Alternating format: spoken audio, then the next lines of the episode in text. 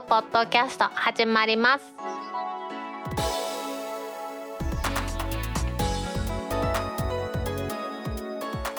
2021年10月15日タックポッドキャスト第164回目の始まりです。この番組は天王寺アップルクラブの大道とコメントのコーナーからはタックメンバーの北尾姫とお届けします。今週のオープニングで取り上げたいのはドコモが月額500円の低料金 MVNO をショップで取り扱いへ。初期設定なども提供し格安スマホ利用者に D ポイントも。ワザップからの記事です。記事から読んでいきますとドコモが MVNO 事業者を積極的に取り組みますドコモの報道発表資料によりますと MVNO 仮想移動体通信事業者との連携に合意してドコモが提供する小容量プランよりさらに安価な料金を希望するユーザーのニーズに応えるということを目指したものだそうです。具体的にはドコモユーザーのアカウントである D アカウントだとかドコモユーザーが使える D ポイントを活用する MVNO で名前がエコノミー MVNO というふうに呼びましてドコモショップでも新規契約できるようになるということなんですね。さらにはエコノミー MVN の各種手続きだとか初期設定についてもドコモショップで対応するようになるそうです。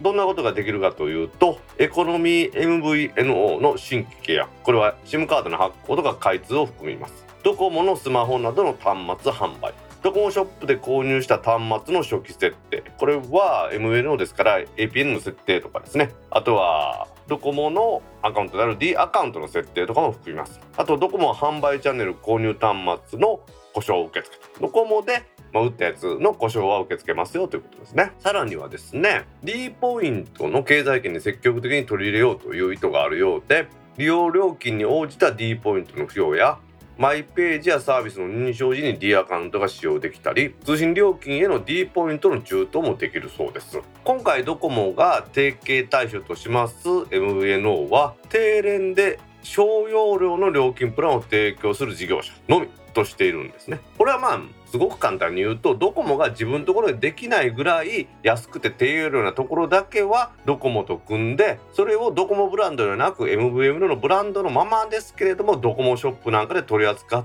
てあたかもですね見かけ上ドコモのプランのように見せかけてやると。さらには D アカウントや D ポイントも使えるんですからまさに利用者にとってはドコモと何が違うねんというふうに思うような感じなんでしょうね。ドコモとしても結局自分のところの回線を使ってるのでまあ兄弟みたいに見てるということなんでしょうね。ドコモ自身が発表していますライフスタイルに合わせた料金サービスというところでカテゴリーとしてはプレミアアハモエコノミー MVNO というふうに今分かれてるらしいんですけれどもプレミアとしては小容量から無制限を使いたい人。これで店頭での契約から使い方までフルサポートする料金サービスということで、これ何でもね、言うことを聞きます代わりに高いですよということなんでしょうね。で、アハモとしては重要量、これ20ギガですから、データのネイティブ世代にフィットするオンラインに特化した料金サービスだと。繰り越しもしないですから、あとは自分でやってください。そして新しいジャンルとして、このエコノミー MVNO ということで小容量。提供自体は、提供の主体はエコノミー MVNO というところがやるんですけれども、D ポイントやドコモショップの取り扱いということで、ドコモならではの手厚い連携をするということだそうです。この10月の時点で最初のエコノミー MVNO として選ばれているのは NTT コミュニケーションフリービットの2社です。N コムの方は OCN モバイル1の500メガプランというのを10月21日ですかもう来週からやるそうですねコース的にはですね月500メガというのを新しく作りましてこれが基本料金500円ですから税込みで550円国内通話は30秒で11円とか安いですね。月500円500メガのプラン。こちらにも無料通話は10分相当ついてるということですからね。かけ放題オプションも選べます。もちろん最低利用料金もないし薬金もありません。だからこれいいんじゃないかなというところですよね。さっき言ったですね。データ量の大きいやつは U30 ロング割とかですね。510ギガホプレミアとか型のギガホプレミアとかあってこれなんかはもう10代の人からシニア60代以上まで全員に大容量の人は使ってもらいたいということなんですね。で中容量のアハモはデジタルネイティブ世代ってさっき言いましたけれども20代30代が中心で40代50代の人は使わないということだろう。40代以上の人には店頭サポートも必要だろうという戦略らしいんですね。私もうすぐ50ですけど使ってますけどね。で小容量としては初めてのスマホプランは10代の人に。それ以外まあ30代ぐらいまでの人はギガライトを使ってもらって40代50代の人は初めてスマホプランですね。これでスマホへのこれでスマートフォンへの移行専用のものを作ってるということでこちらのもう慣れた方に関してですねもう10代から60代まで全ての世代にドコモのこのエコノミー上のというのを使ってもらいたいようなんですね。なので N コムの方は NT コミュニケーションズの方は OCN モバイル1でもね月500円で安っというプランね作ってますし若い人からシニアまでって言いましたがそこがうまいことやってるなと思うのは月500メガで500円、まあ、550円って言いましたけれどもこれがですね60歳以上の人は12ヶ月間0.5ギガ増量となって実質1ギガになるということなんですよ。これは OCNID と D アカウントを連携させるということが条件なんですけれども結局1年間は500円で1が使えるということなんでこれでまあシニアも呼び込もうというところなんだと思うんですよね。まあ、確かにねスマートフォンがあればスマートフォンでオンラインでほとんどできてしまうんですけれどもそこが難しいシニア世代にこれをまあ餌にと言いますかね今なら1ギガで550円ですよっていうのを全面的に押し出して移行してもらうということなのかなと思いますね。ただこれはオンラインプランと違ってあくまでもドコモショップで購入した端末の初期設定 APN とかね D アカウントの設定などができますし故障も受け付けてますからそこで中に入れる SIM はこのエコノミー MA ノーで外見のですね端末自体はドコモで買ってもらうということで今までの端末を売ってっていうことをねなぜか知らないですけどこのキャリアが一生懸命やってるんですけれどもそれも今のまま続けたいということなんでしょうね。もう10月の21日からね始まってしまいますので OCN モバイル1の方にはそれで乗り換える人もおるのかなと思いますし小容量ですもん。3ギガでも990円ですのでそう考えるとこれがドコモショップでできてっていうのは店頭での申し込みがほとんどできなかった MVN に比べるといいのかなと思いますよね。楽天モバイルの店舗なんかね外から見てるとシニアの人ばっかりだった私印象があるんです。それってやっぱり MVNO で安くて店頭販売している店頭で説明しているというのが楽天モバイルだけだったからかなという気がしてたんですがそこの需要もドコモが今ねドコモ使ってもらってる人が多いんでしょうからシニアの人でこちらに引き込むということを考えてるのかなと思いますよね。まあ、しかも D アカウントと D ポイントで対応するっていうのはこれ結構大きなことで D アカウントで今までなんだかんだ契約したりとかしてた人がやっぱドコモのユーザー多いですからやっぱこれでログインとかできると便利なのかなというとこはあるんでしょうね。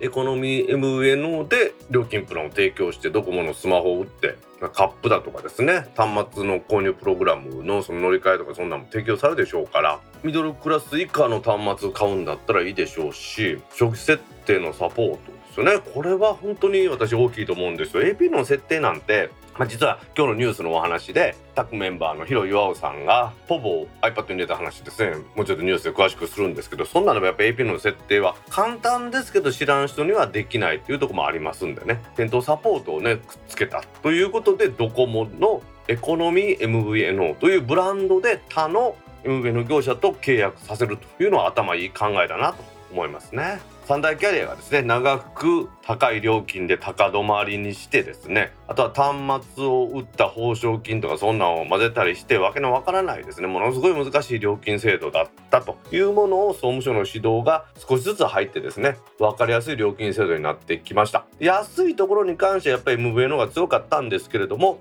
ドコモがですね荒技と言いますかあくまでも MVNO なのにドコモブランド風にして売るということを考え出していよいよ始まります。このやり方ね多分他のキャリアも追従してくるんじゃないかなというふうに思いますのでね。これからのねショップでもサービスが受けれる MVL の料金プランというものに注目していきたいなと思います。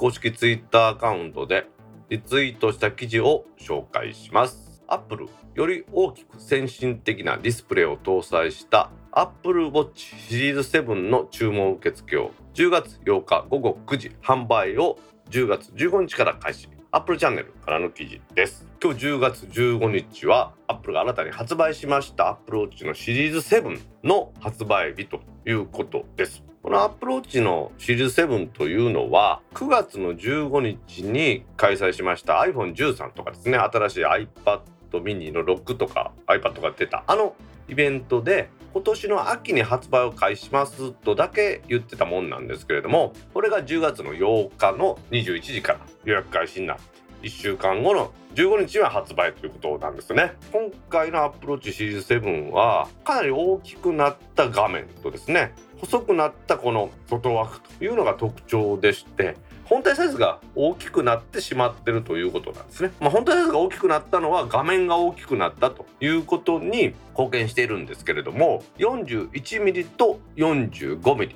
のサイズで売り出されてるんですね。ベゼルの幅を私が持ってますシリーズ6と比較して補足して 1.7mm かなりの細さですね。外の枠がものすごく小さいというふうに思ってもらえばいいんですけれどもこれで本体自体のディスプレイサイズは 1mm しか変わっていないんですけれども表示領域が大きくなったというところですね。シリーズ3と比較しますと50%以上画面領域が広がってるそうです。50%すごいですね。で防水の機能はそのままなんですけれどもアプローチのシリーズとしては初めて防塵のための IP6X 認定ですね。粉塵が内部に侵入しないというのを取得したそうです。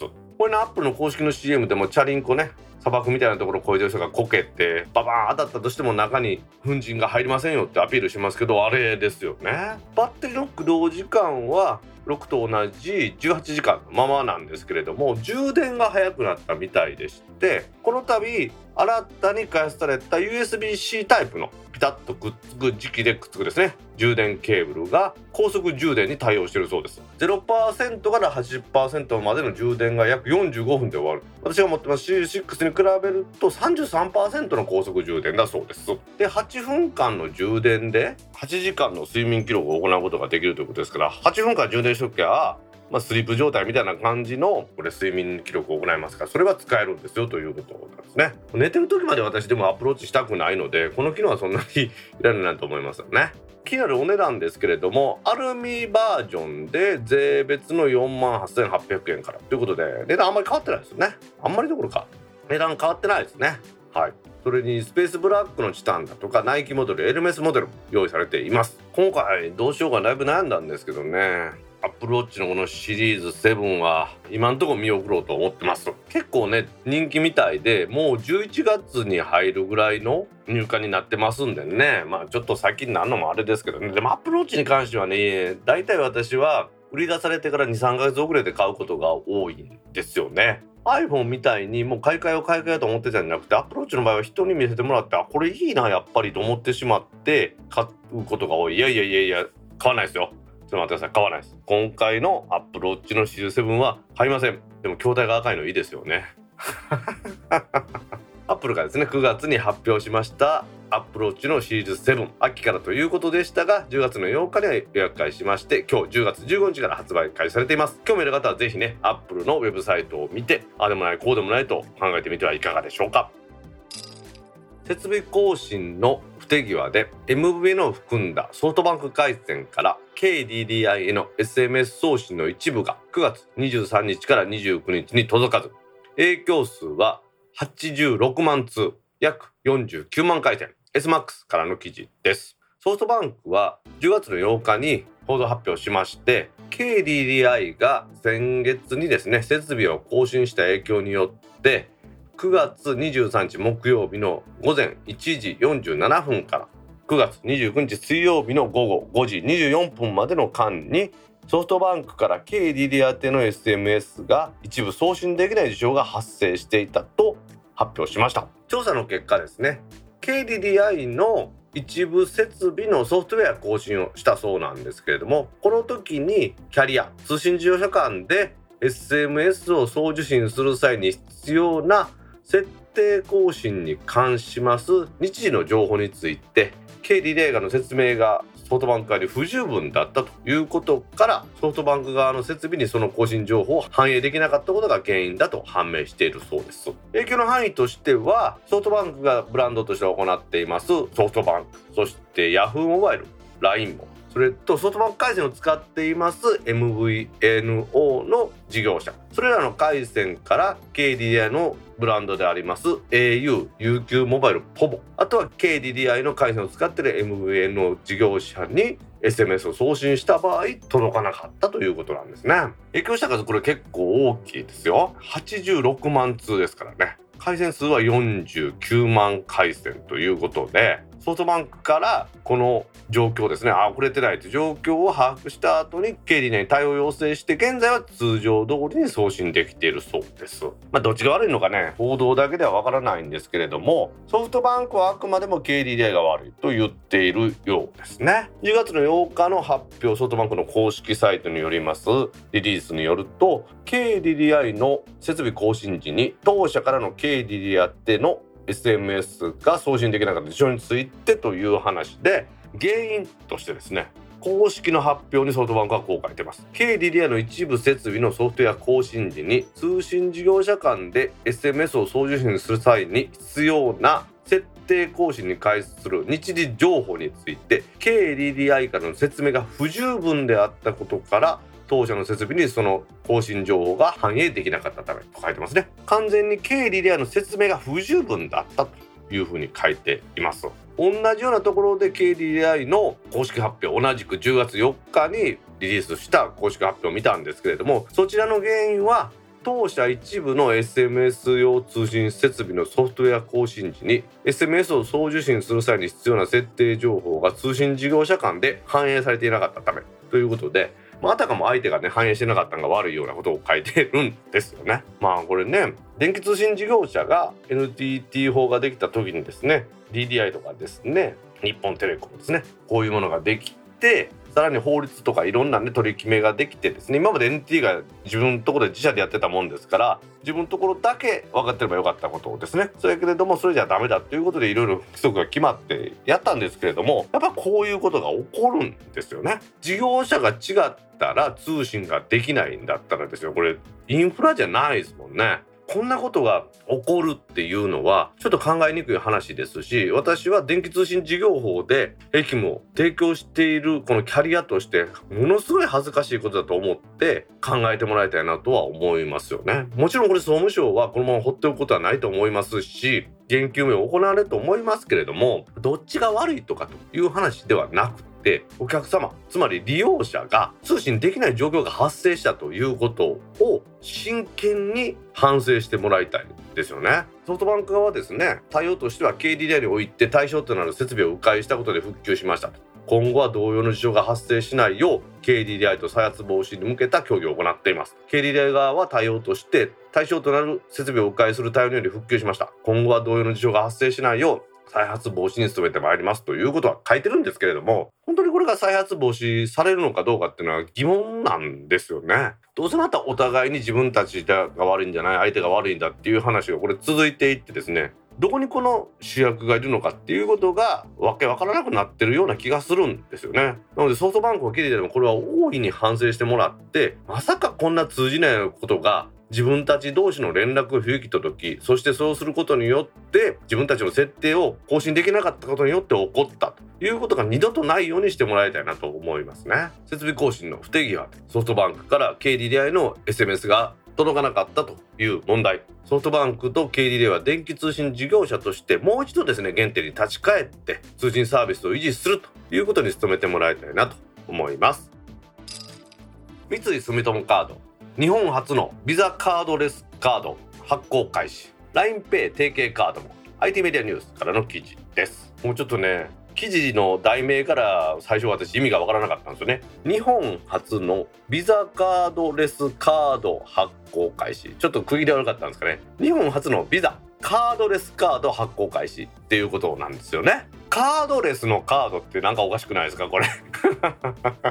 記事から読んでいきますと三井住友カードは10月の4日。ビザブランドのクレジットカードとしては日本初のカードレスカード。三井住友カード CL の提供を始めた。CL は多分カードレスのことだと思います。私が疑問だったカードレスカードについてもですねこれ記事の中でちゃんと解説してくれてます。記事から読んでいきますね。カードレスカードとはプラスチックカードを発行しないモバイル端末専用のクレジットカードのことでスマートフォンから申し込みを受けた後最短5分の審査でカード番号を発行。後払い方式で EC サイトのほかモバイル決済サービスに登録すれば店頭での決済にも使えます。普通のクレジットカードは申し込んで審査があってその審査通ってから物理的なカードが届いてその届いた時にカード番号が書いてあってオンラインで使う時はカード番号とねカード番号とか有効期限とか入れて使いますからそれは届くまで、まあ、分からなかったというか使えなかったということなんですが今回のこのカードレスカードはカード自体は届きませんと。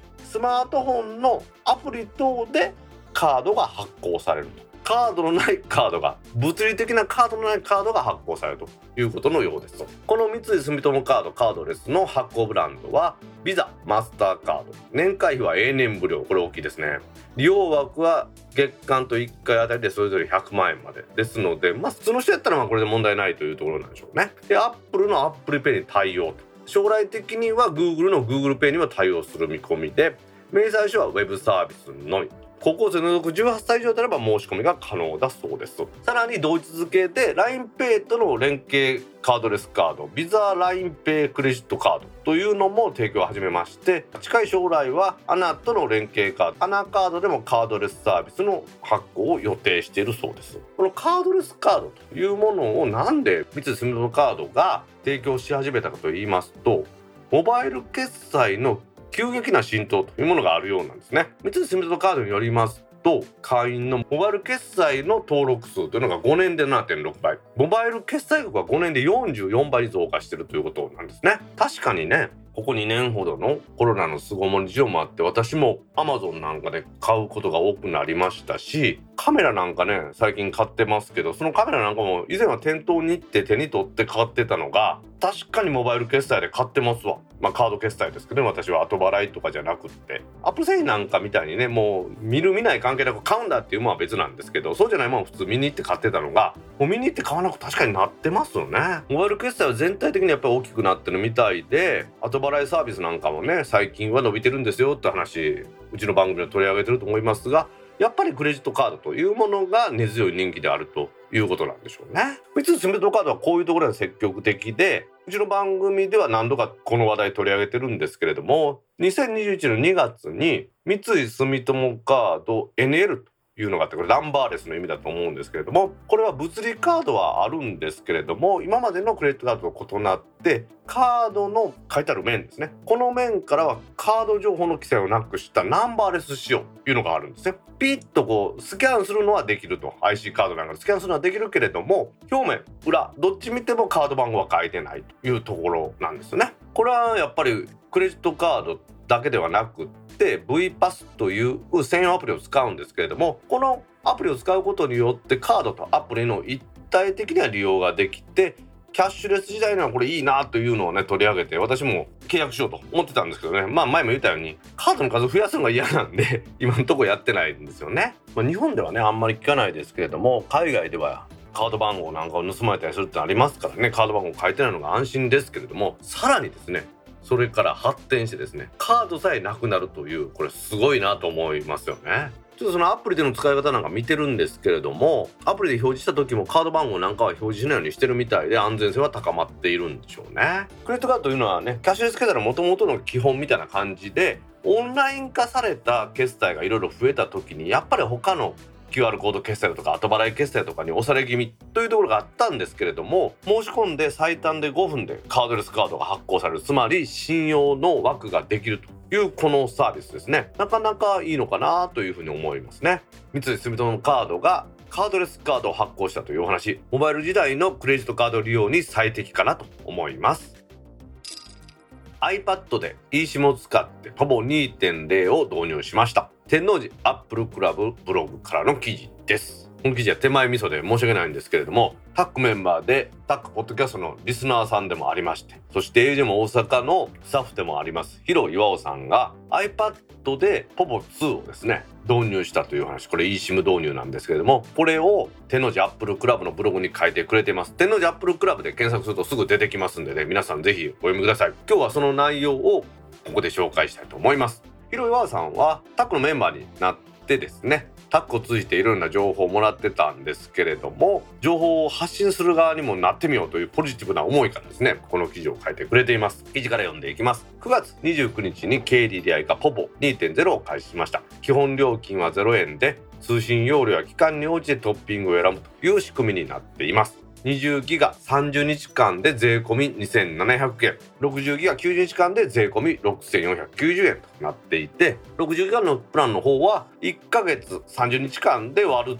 と税込みで2163円になるというような結構安いプランですよね。ひろ岩さん5月に iPad Pro の12.9インチ Wi-Fi プラスセルラーモデルを購入して普段はそれを持ち歩いていらっしゃるそうなんですけれども9月に発表されたこのポボ2.0の価格設定を見てですね通信料金の設定を見てこれが iPad Pro に使えれば便利じゃないかなと思い導入されたそうです。ただですねポボ2.0のサイト皆さんも見てもらえば分かるんですけれども iPad Pro や皆さんが今注目してます iPad mini 6などのこのタブレット端末というのは PO2.0 の対応端末に含まれていません。ヒロイワさんは今回運用には成功していますけれどもいつ使えなくなるかもわからないというふうにも書かれています。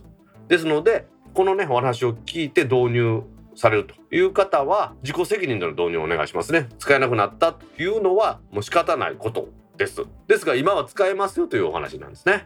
ヒロイワさんはこの iPad Pro で POVO 2.0を使用するために eSIM を契約されましたですから以下のお話は全部 eSIM に対応した iPad でのお話だというふうに思ってもらえばいいと思いますね。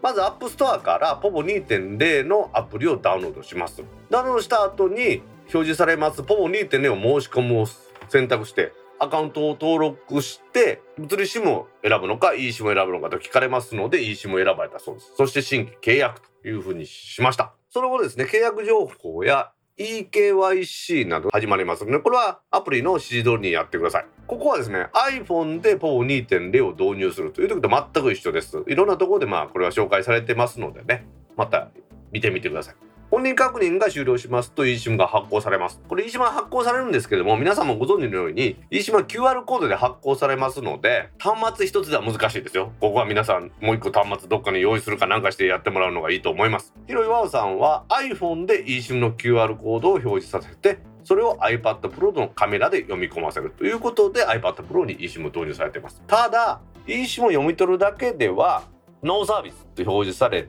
て iPad Pro で読み込むだけ eSIM を入れただけでは POVO 2.0は使用できないそうです。この POVO を使用するためにはプロファイルを導入する必要がありますのでプロファイルは POVO2.0 のサイトからダウンロードできますのでプロファイルを入れそしてこれクリックしたら簡単にあれインストールできますのでねプロファイルをインストールしてみてください。でプロファイルが無事にダウンロードされてインストールされましたらちゃんと接続先が au なってモバイル通信ができるようになっているそうです。でこの後に iPhone なら発信テスト用番号111に電話をしてガイダンスを聞いて終わりという発信テストがあるんですけれども iPad では電話はかけれませんのでテストはされていないそうです。で POPO2.0 を導入したところですね。iPad でのキャリア表示は au で iPhone で同じように POPO 導入されてるそうなんですがそちらの方は POPO となってるということでした。これはですね以前私も IIJ ミオのミーティングに行った時にフル MVNO に IIJ ミオがなった時今まで MVNO はその元のキャリアの表示がスマートフォンの中でされていたんですけれどもこの度 IA と出るようになりましたよというのを教えてもらったんですね。それがキャリアバンドルというところで表示してますという話があったんで多分ですけれども iPad の表示は au のままで iPad 使う人いねえだろうというふうに考えてたんじゃないかなと思うんですよね。まあここまで簡単ですけどもこんな感じでですね開通できてその後はアプリを使ってトッピングでデータ容量を契約されたそうです。意外とね簡単と言いますがスムーズにいったようなんですよね。楽天モバイルがキャリアになった時に私と柴さんが eSIM で iPhone に入れた。この時もですねまさにポボが iPad に対応していない端末になっていなかったように楽天モバイルの当初は iPhone は対応端末じゃなかったので同じような感じで自己責任で入れるという感じなんでしょうね。ただ楽天モバイルのねもう今はだいぶマシになったんですが初期の頃のサイトは癖があってですね eSIM の発行の仕方がなかなかわからなかったんです本当に。ぜひこれ皆さんね天王寺アップルのブログ見てもらいたいんですけれどもヒロヨアさんが写真付きで解説してくれています。記事を見る限りでは簡単に eSIM のね QR コードが出るみたいですので皆さんも挑戦してみてはいかがでしょうか。iPad を iPad mini 6のね発売以来ポボがこれで使えたらいいなというお話あっちこっちネット上で出てると思います。タックの会員であるヒロヨアさんは自己責任ですね。あくまでポボが対応してるというわけじゃないんですけども自己責任ながらそれをやってみられてデータ通信ができていますという記事を書かれています。皆さんもね是非興味がある方は参考にしてみてください。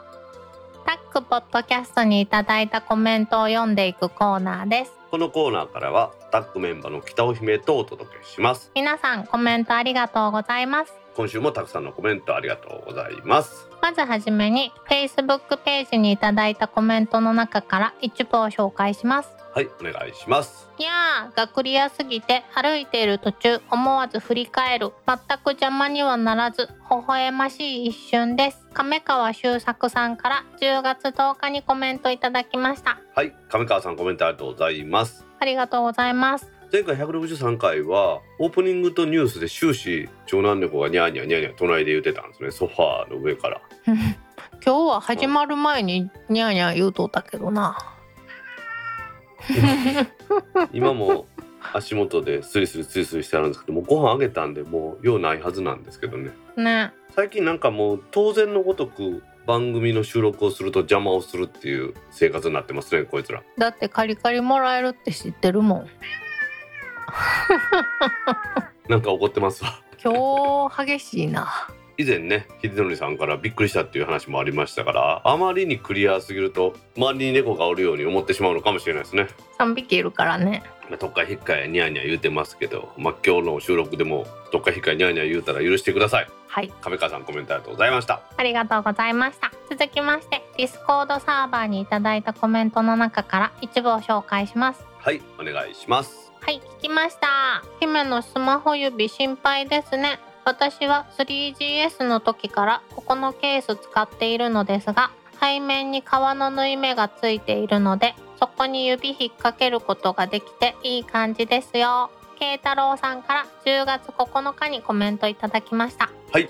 慶太郎さんコメントありがとうございます。ありがとうございます。慶太郎さんからかっこいいケース紹介いただいたんですが iPhone 用やろ？いやこれ iPhone だけではないよ。お。エクスペリアはあるよねおその前にあんたケースせえへんやん。うんでもちょっと次の6はケース買おうかなと思って。それは何にするために？落下しても割れないようにこうやな。でもこれいいね。引っ掛けるところって大事よね、あれそれやったらリングだけつけてんやん。それはちょっと大事な G マークが消えてしまう。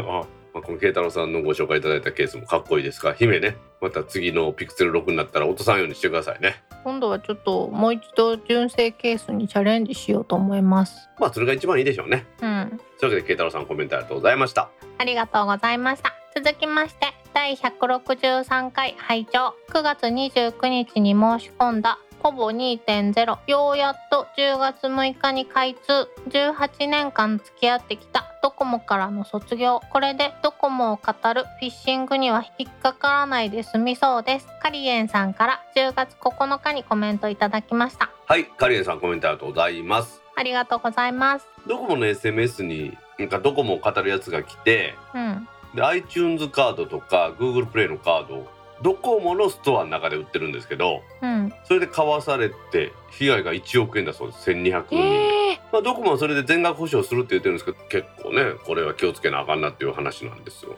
でも18年間付き合ってきたのにお別れするのね。私なんかそんなキャリアなんかそんな何年間も付き合ったことないですもん。次々乗り換えてますんで昔からですね。私多分もう18年以上かも。ドコモうん。何のまあ恩恵もないけど、その通り何の恩恵もないので安いところに乗り換えて今いいところに乗り換えた方が絶対いいと思いますんでまあドコモも今日のニュースで言ってるんですけどついに MVNO をドコモショップで契約できるようになるんですね、へえすごい。うん、だからドコモが一番安いプラン出してるけどそれより安いプランはドコモ回線を使う MVNO で入ってくださいと。それを、まあ、全く外じゃなくてドコモショップで支援しますよってことにしてるんですね。へえまあまあだからまあ。すごいよね。うん、こっちは好きでも向こうはすぐ裏切ってきますんでキャリアなんか一つにする意味はないと思います。確かに。というわけでカリエさんコメントありがとうございました。ありがとうございました続きまして163回拝聴しました。ドコモはガラケー時代からショートメールはとんでもないメール多かったですよ。確か当時はショートメールオフが推奨だったような。その後に au にしたら全くそういうのが来なくてびっくり。やっぱりそういうのをやるのはユーザーが多いのを狙ってるんですね。iPhone はユーザー増えたからいろいろ今でも怪しいのがありますが気をつけないとですね。ウォンバット959さんから10月8日にコメントいただきました。はい。ボンバットさんコメントありがとうございます。ありがとうございます。これ実はですねドコモのショートメールっていうのはこれサービス名なんですよね、へえ知らんかった。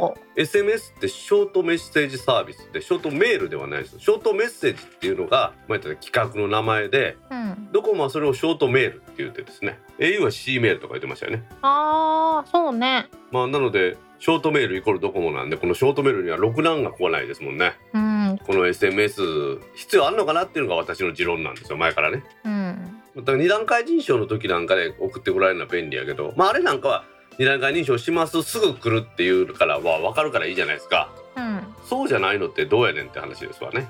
うん。最近 SMS で連絡来たのはあれぐらいです私。あのソフマップに iPhone とか売りに行ったじゃないですか。うん。その時に査定が終わったら携帯電話の電話番号に SMS 送りますって来ましたもんね。査定終わりましたご来店ください。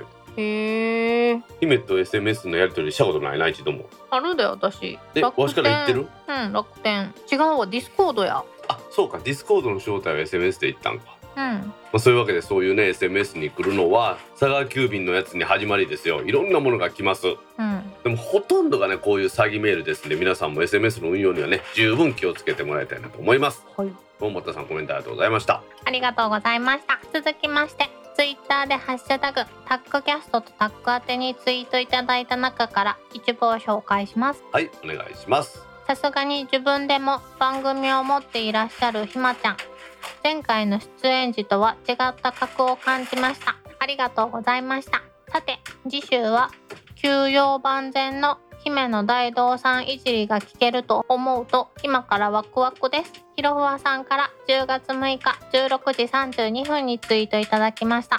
はいひろはさんコメントありがとうございます。ありがとうございますひまちゃんは違った過去を感じたそうですよ。うん。格が上がったってことだねさらに。まあ流暢にというところなんでしょうね。うん、だって今やうちのゲストも含めると3番組やろ。まあ、そうですね。やっぱこれは原稿書いた私とその編集した私のがいいってことなんでしょうねこれもね。まだ言うの？先週も言ったのに。えいやだって先週も今週もその真実は変わってないわけですからそうなりますよね。でも出てもらったんやろ？そこはひまちゃんへの感謝を伝えるところじゃないさっき。あひまちゃん出演ありがとうございました。順番変えるんやろこれ。編集で。もうなんかそんなん言われたんで変えへんけど。ひまちゃん本当おしゃべりもうまいし助かりました本当姫の代打でですね、うん。姫の代打にまた他に出てもらえるような人探しとかなあかんね。そうね。ひまちゃん多忙やもんね。誰がえへえ。芝さん？もう柴さんは姫の代打というよりは10回に1回ぐらい出てるから準レギュラーやから。もう慣れたもんよね。誰かあれやな。ひまちゃんがいいです。はい。ひまちゃんはもちろん絶対声はかけます。よろしくお願いします。今後ともどうぞ。今後ともよろしくお願いいたします。いろはさんコメントありがとうございました。ありがとうございました。続きまして秋の三大祭りはこれで終了です。というか終了にしないとやばい。芝ネットに気をつけます。12月に買って冬の三大祭りにする作戦もありますがみどりんさんから10月10日13時にツイートいただきました。はいみどりんさんコメントありがとうございます。ありがとうございます。アップルウォッチ7も買ってたんです。これはさ、はい。ジャパネット芝を出してくれっていう伏線やねねえ実はさエンディングでまた言うんですけど AGM 大阪11月の20日に開催予定なんですけどうん。なんでこうなったかいう話はまたしますけど11月にねアップル製品また発売の可能性があるんですよ。へえ。今度はまあ大きなハードや Mac とかじゃないかって言われてるんですけどね。それを私か柴さんが買ったらまたちょっと特集作らなあかんですね。はあみどりさん大変。冬の三大祭りだよ。私はもう買いませんよ。もういいって。買わん買わん詐欺もいらんって。別に求めてないしそんな発言。なんでそんな怒んの？だってあんなに買えへんって言ったもん。でそれを買った？うん。だから別に言わんでもいいやん。それが悪いことなんですかじゃあ？うわすごい開き直り。逆切れ。綺麗華麗な 逆切れ。何か皆さんに迷惑かけましたか？カレーは飲み物です的な 翻りっぷりだよね。いやでもねほんまに ZV いいですよ。あはい。いやなんかひ一人で喋ってるんやったらいいけど私ずっと毎回相手してるやんか。なのに毎回買えへんって言ってたのに突然買ったやん。はい。聞かされたよね。散々聞かされたよね。迷惑かかってるやんかあ買えへんっていうところはほとんど配信に出してないからね。うわ知らんがな情報多いね。今の姫のこのお怒りの様子から全部すべておまけのコーナーに入れときますんで。わおまけのコーナーを聞くと姫の怖いところがわかるってやつ。あ それおまけまでちゃんしっかり聞いてほしい願望やろ。いやいやまあまあおまけのコーナー知らん人おるみたいですからね。もうだいぶ浸透しましたけど。っていうか私も知らんかったしねそもそもね。まさかエンディングが終わってあの BGM が終わってフェードアウトしてから始まるとはみんな思わないですもんね。確かに。困るよね。でもドドラマでも時々あるやん。エンディングが終わってからそのお話の裏話とか続きとかがちょっとだけ出るやつ。冬の散財祭り行っときましょうかジャパネット私と柴さんが出てきたら皆さんアップル製品の商品紹介だと思ってください。はい。みどりさんコメントありがとうございました。ありがとうございました。続きまして USB-C もいいですがライトニングの刺さる感触が好きです。手元が暗くても刺さりやすくカチッとはまる感じがします。姫薄型のバンカーリングはいかがでしょうか？ホールドしやすく片手操作しやすいですよ。イクラムさんから10月10日18時25分にツイートいただきました。はいイクラムさんコメントありがとうございます。ありがとうございます。姫の iPad はライトニングね？もちろんね。うん。で iPhone 仕事の iPhone もライトニングか。うんそうやわ。家でだから充電ケーブルとしてはライトニング1本ぐらいは常備してるんや。うん、そうね。でもライトニング1本しかない。C はいっぱいあるけど。うちもねほとんど C なんですけどライトニングで意外なものを充電してるんですよ、何？iMac のうん。ワイヤレスで使ってるトラックパッドとワイヤレスで使ってるキーボードあるじゃないですかうん。これの充電がライトニングなんですよへえ。ちょっと面白いでしょ？実はあの細かい編集する時に使うマジックマウスっていうアップル純正のマウスもそうなんですライトニングなんですけどその外付けのもんが未だにライトニングの充電で別にライトニングだからってこれ充電しかしてないですからうん。大して何も意味もないと思うんですけどライトニングなんですね。で iPhone はライトニングで充電しませんワイヤレスで充電します、ああ。え、うん今、10 13はライトニング？あ ?USB-C? iPhone は13になったんですけど未だにライトニングなんですよそうなんや。で話題の iPad mini 6っていうの出たでしょ？うん。一緒に発売されたやつねあれは USB-C なんですよ、え？なんだそれ。実はそれに関してね先週のオープニングで10分間ぐらいなぜそうなったのかって話してるんですよ。へえ。あまあイクラムさんはこの話題にしてくれたらそういうことだと思うんです。そのデバイスから外に出すか出さないかっていうことのようなんですねどうやら。iPhone って写真撮ったりしても iPhone で加工したりすることってないじゃないですか。うん。楽器があの自分の遊びでやるのは別ですよ。あのクリエイティブな活動としての話ね。iPad とか Mac ですると思うんですよね。でそういうところがあってアップルはどうやらライトニングと USB-C の振り分けをしてるんじゃないかっていうことなんですね。うん、なので iPhone はこれまでずっとライトニングじゃないかなと思うんですよ。まあ私にはあんまり関係のないことだからどっちでもいいけど。でも姫も仕事用の iPhone がライトニングより C になる方が便利なんちゃうの？そうやね。日本持ち歩かなあかんやんか。じゃあ関係ないことないようん。そんなにメインではないからそこはあんまり情熱持って言うことないかな。でもまあ今ねワイヤレス充電があるんでこれが便利なんで私こればっかりですねほんまに。まだ泣いとるわ。次男がニャーニャー泣いてます。でも確かに私もライトニング刺さる感触好き。まあ、まあどっちがいいかどっちが悪いかっていうのはこれありませんので好みの問題というかねそういうのであると思いますんで私は正直どっちでもいいです。はい。そういうわけでイクラムさんコメントありがとうございました。ありがとうございました続きまして令和3年10月8日のポッドキャスト拝聴報告です。タックキャスト第163回お散歩中に聞いていてにゃんこの声周りをキョロキョロしてしまったアポロさんから10月9日7時40分にツイートいただきました。もう一丁行きましょはい、ニャックポッドキャスト。ネオさんから10月10日7時50分にツイートいただきました。うはい。アポロさんネオさんコメントありがとうございます、ありがとうございます。まあ、今週もそうですけどね。もううちの最近猫どもは収録してるとニャーニャー言うたらなんかもらえると思ってニャーニャーニャーニャーばっかり言うんですよ。食欲の秋だからね。収録始めた時は3匹ともおったんですけどすぐご飯あげてあまりうるさいんで長男と三男は出しました。うん、うん、出される時なんか喋っとったけどな。抗議の声を上げとったやろ。うん。次男だけが今いますが次男もそう言いながらもなんかこっちに向いてニャーニャー言うて言うてました。もう大道さんに用はないねん。カリカリもらったから。出してくれってことやろうなログ1103の人さんのところのロコちゃんもねワンワンワンって時々参加しますね。あら。ぬいぐるみで遊んでてそのぬいぐるみのなんか場所が気に食わんと泣くらしいですよ やってやってって場所変えてって。多分そうやろうね。ワンコはでも静かにしなさいって静かにしとるもんね。にゃんこはさ人間が喋っている言葉を聞こうとする？えどういう意味？ワンコって言葉を理解しようとする一生懸命聞くねん。いやーそんなことは猫ないね。自分の好きなことしてますね。でちょっと難しかったら首かしげたりするねかわいいね。もう全くもって自分のやりたいようにやって終わりです。ちょっとどいてって言ったら本当にどいてくれるしね。ちょっとどいて言うたら噛まれんで。にゃんななんかすいませんって。弱人間弱でも、ね、猫ってやっぱりその種類によってあんだけ体格が違うんだなってようわかりますね。なんか足が太い子ってワンコは大きくなんねんけどにゃんこも一緒？どうやろうね。まあ足太いね確かに。なんか虎みたいななんか体の構成。手足が太いよね。普通猫って手足細いやんか。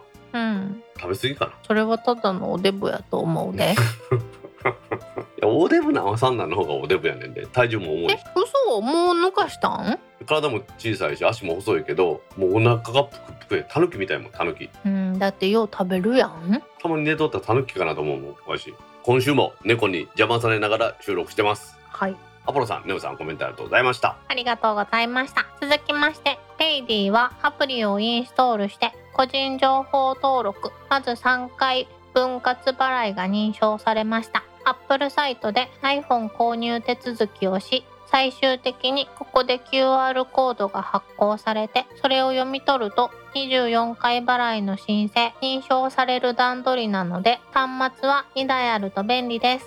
ブラフォード2さんから10月6日6時6分にツイートいただきました。はいブラさんコメントありがとうございます、ありがとうございます。はい、最近流行りの後払いサービスのペイディってやつですねうーん。これあのアップルのサイトでも今3回払い24回払いってあってクレジットカードじゃなくってこのペイディの後払いができるっていうのでね私もちょっといろいろ調べてみたんですよへえ、いいね。今日のニュースでも取り上げてるんですけどうん。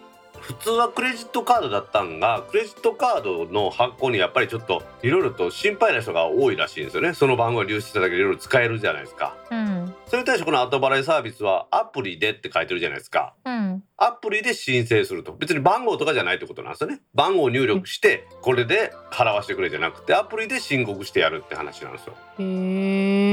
で通常は3回でさらにその信用があれば24回までできてそのお金っていうのは銀行振り込みとかコンビニ払いで分割ができるっていうことで若い人はこれ使ってるらしいですよ。へえ私なんかもうカードの方が面倒くさくないからねカードにしてますけどまあカード持ってない人なんかはこれすごくいいんやろうなと思いますよね。ねなので三井住友カードがついにカードを発行しないクレジットカードっていうのを出したんですよ。えへえもう意味分からへんやろクレジットカードなのにカードがないと、アプリの中だけで使えるっていうやつでスマホがないとまあ使えんってことですけどね。はあ、うん。でもさそれはさカードがなかったら使えないのと一緒やからね。でも申し込んでですよ。即時発行できるっていうのが大きいと思うんです。ペイディもそうじゃないですか。申し込んですぐ使えるっていうのが大きいけど、クレジットカードの前に審査があって物理カードが来るの待たなあかんっていうのがあったじゃないですか。うん。だから買いたい時にすぐ買えるっていうのは大きいのかなと思いますよね。うんどうですか？いやクレジットカードもなくなっていくんかなと思うね。そしたらね。うん。まあそうなっていくかもしれないですけどね。でもやっぱこの EC 需要っていうんですか？うん。巣ごもり需要でやっぱ多いじゃないですかキャッシュレスが。家でね、アマゾンで買ったりとかいうのも。私もそれでカードめっちゃ使ってますもんね今。そうやね。めっちゃポイント貯まっていくねん。そうそう。だから今までペイペイで払ってたものペイペイイコールまあ現金みたいなもんじゃないですか。うんあっちの飲み屋こっちの飲み屋ねコンビニでって払ってたのがもう全然減らなくなってクレジットカードの使うのばっかり減ってますね最近は。うん。しかしこのペイディもアプリだけじゃなくってアップルのサイトで iPhone の購入手続きして最終的にここで QR コードが出ると。それをアプリで読み取ったら24回までになるっていうのもまあちょっと面白い連携やなと思いましたね。ね。QR コードってやっぱりすごいね。いやーね。まあいろんな金融サービスがありますがこれからねさらにこの後払いサービスペイディとか伸びてくるんだろうなと思いますね。はい。私も体験したいなと思いますけどもうクレジットカードがあるんでめんどくさいんでこのままだと思います。そのままなんかい。はい村さんコメントありがとうございました。ありがとうございました。今週のコメントは以上です。皆さんコメントありがとうございました。当番組宛てのコメントは Apple Podcast アプリのレビュー Facebook ページのコメントタック公式ブログへのコメント Discord サーバー Twitter のメンション「ハッシュタグタックキャスト」などでお待ちしています。お待ちしてます。皆さん今週もコメントありがとうございました。ありがとうございました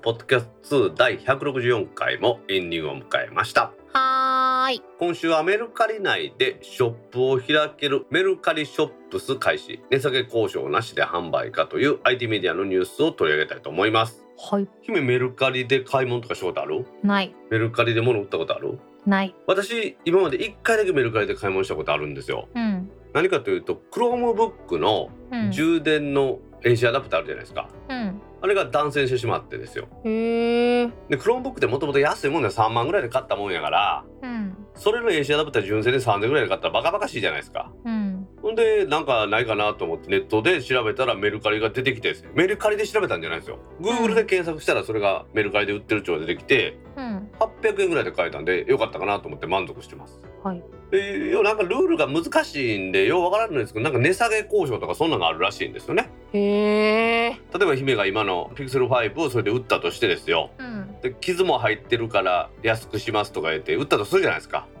傷が多いからもっと安いとかそんなんとかあるんですよね。へえでそれが面倒くさいらしいんです。けどこのメルカリショップスというのでメルカリ内にショップを開いたらうん。価格を決めて売れることができるみたいですね、うーん。どうですか？そっか新品なのか。多分ショップスで売るもんは新品でなかってもいいんでしょうけど手作りのもんとか売るのを想定してんじゃないかなと思うんですよ。はあそっちにまで進出してきたってこと？まあそうですね。ちょっと記事から読んでみますね。メルカリ子会社の創造は10月7日フリマアプリメルカリ内でネットショップを開設できるサービスメルカリショップスの提供を始めたと。ネットショップは個人法人を問わず開設可能で開設は無料。販売手数料は売上でテラセンは売上の10%です。意外と高いな。個人間取引と違って値下げ交渉に応じる必要がないというのが特徴。こういうふうに書いてあります。はい。だからまあ解説は無料やけど1個売れたら10%のテラセン取るぞっていう、まあ、ネットショップだっていうことなんでしょうね。うーん。うん。出店する商品とか在庫はメルカリのアプリで管理できて配送方法は出店者と購入者の住所を送り所に記載しない楽々メルカリ便ってやつですね。プライバシーが守られるやつうん。できるらしいです。よメルカリっていうのはもともとそうらしいんですよね、うんうんの人に売れましたって言ったらそのメルカリにそれを送ったらメルカリが送ってくるみたいな感じでやったりしたりするっていうのを聞いたことあるんでですね。うん。ヤフーオークションみたいに個人から個人に送るとはちょっと違うみたいな感じですね。小規模事業者が使うっていうのを想定してて野菜や果物とか、あとはアクセサリーなどのハンドメイドあとは伝統工芸品とかですねそういうのを出店してくれるのをまあ期待してるみたいですね。へえ食べ物売れるんだうん、みたいよね。まあだから農家の人が余ったもんを売ったりするっていうのにはいいのかもしれないね。要はあるでしょあの出荷できへんのもあるじゃないですか。うん最近ねフードロスを防ぐためにそれをどうにかするとかいう話よくあるけど、まあ、そういうのにも貢献するんでしょうね。うんちょっと私このメルカリショップもメルカリもわからないんですけどメルカリ自体のサイトから拾ってきたメルカリショップス限定機能っていうのをちょっと読んでみてもいいですか？はい。まずパワーアップメルカリ便。送り状の一括配送手続きを大口小口も対応可能になります、へはあ。えクール便対応開始と。クール便で生鮮食料品が送りやすくなります。うんうん。フォロワーコミュニケーション機能としてフォローしてくれたお客様に対してショップをフォローするっていうのができるんですよね。うん。メッセージ送信だとかクーポンの配布ですね。フォローしてくれてる人に新製品出ましたよとかって送れるってことなんでしょうね。うんでウェブページの作成と。メルカリアプリとは別に簡単にお店のウェブページが作れますと。へえ PC 版で出店管理。PC 用管理画面でままとめて配送先情報のダウンロードとか一括で商品を登録できると。うん。でメルカリショップクーポンっていうのがあってメルカリショップで使えるクーポンを配布してさらに購入を促進します。これはメルカリがやってくるでしょうね。うん。でですよコメントのコーナーでも何でも名前が登場した我らがひまちゃんがですね工房やがま小屋ということでハンドメイドの製品を売られてますすごい。すごいね。皆さん工房山小屋ですよ。工房は漢字ね。山小屋ひらがなぜひ検索してください。今のところワイヤーポーチっていうんですか？化粧品とか入れたりするのに使えると思うんですけど、あれでこのガバッと口が開くやつですね。ねこれちょっと閉じる時も気持ちいいやつよね。あそうなんようん。へえ。なかなかいいなと思ってね私も。かわいいよね。バッテリーとか充電ケーブルとか入れるのに便利なんですね確かに。はあそうね。大道さんの赤いアタッシュケースなんかポーチだらけやもんね。ポーチとあの IKEA のジップロック。そうですね。IKEA のジップロックにタバコ入れたりいろんなもの入れたりしてますからね。あれでも使い分けてるんやろ？粉が出そうなやつはジップロックなんやろ？そうです。粉が出るやつカバンの中で粉が出たら嫌なんでですね。意外と几帳面やなっていつも思ってんね几帳面ではないと思いますけどね。単にそうしとかんといろいろ問題があるってことだけだと思いますよひまちゃんの皆さんのショップもぜひ行ってもらいたいですねこれね。あのね布の選び方が秀逸なのよね。いつも可愛いなっていうの多いよね。マスクもうん。そうだったし、花柄とか猫ちゃん柄とかね。パイナップルもあるよ。あこれパイナップルか。うん。すごい。下がまた塔のカゴみたいな模様で可愛いね。ねこれ可愛いね。すごいね。最先端だねひまちゃん。うまいね。メルカリショップス。こういうなんか物の売り方っていうのも完全にインターネットとかがあって、まあ、DX の一部なんでしょうけどうん。変わってきましたよね。いろいろあるけどいろいろあるけどテラが10%でこれだけやっていうんだったらいいだと思いますよ私はね。うん一つの商品しかない人とかね。うん。ちょっと生鮮食料品ちょっと期待してるんです私これ。うん。いやなんかもう何よりも写真にさはい。シャインマスカットが出てるからもうそれだけでウキウキするよね。メルカリショップス今見たけどやっぱり食べ物飲み物もいっぱいでとって美味しそうやわ。へえ農家直送コシヒカリとかこんなんいいんじゃない？えうん新米買ったばっかりやった、うん、まあまあ、うんいいと思うわ。うんうんわしがちょっと注目したのはね、淡路島産玉ねぎ。うん、そえれあんまりえだってさ関西に住んでたら淡路島産の玉ねぎって普通に売ってるやん売ってますね。なんかすいません。もう忘れてください、私のことなんて。うん大丈夫 そういうわけで、メルカリがメルカリショップスというのを開設しまして、誰でも出店できて10%のテラセンで開設できます。さらに、ひまちゃんが工房山小屋というので、今いろんなポーチ売ってますんでぜひ皆さんも一回見てみてください。はい。エンディングの情報でもう一個あるんですけどはい。いよいよですねも大阪11月の20日来月の20日土曜日に開催することがスケジュールだけですが決定しました。いろいろね私 AJ も大阪代表として悩むところがあってリアルに開催できんじゃねえっていうのが10月1日の会場であったんですよ。うん。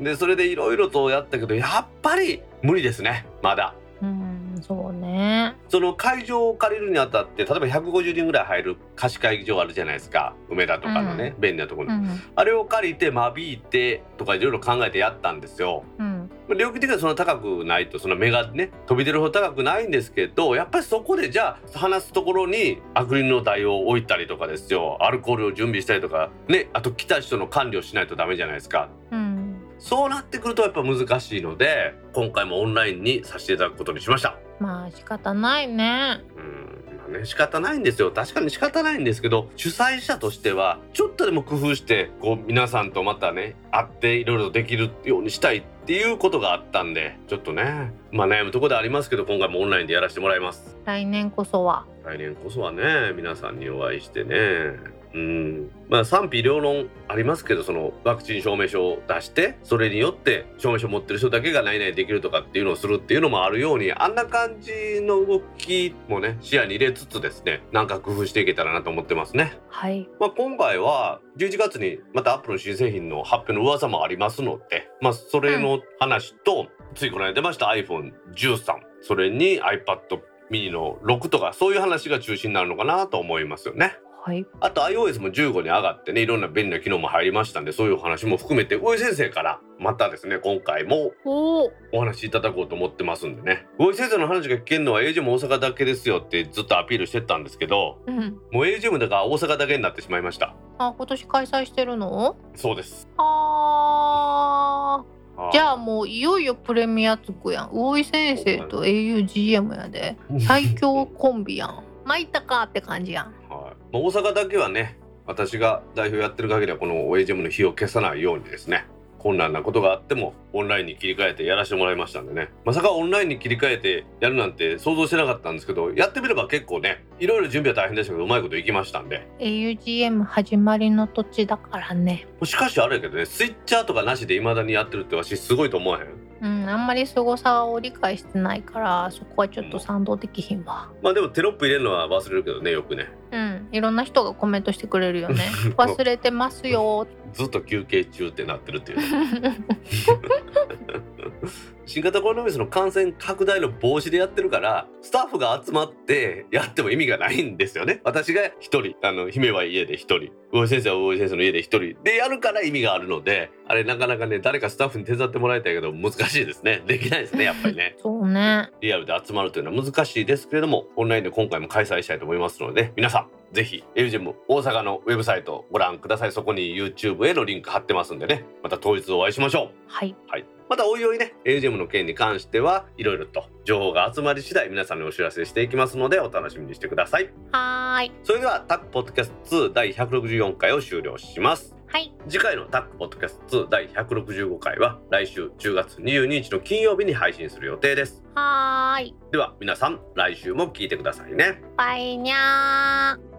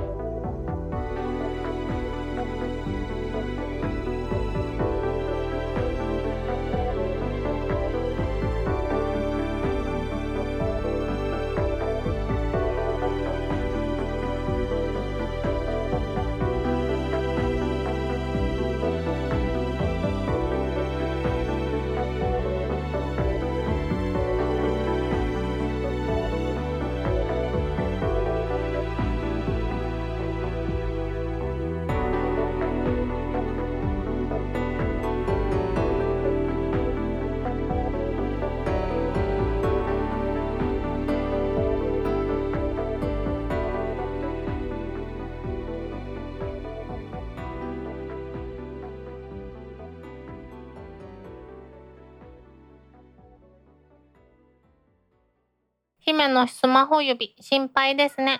私は 3GS の時からここのケース使っているのですが背面に革の縫い目がついているのでそこに指引っ掛けることができていい感じですよ。慶太郎さんから。ちょっと待ってね。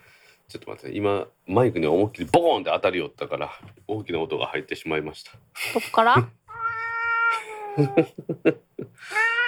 ちょっと追い出してくるからちょっと待ってもらえる？なんや今日は？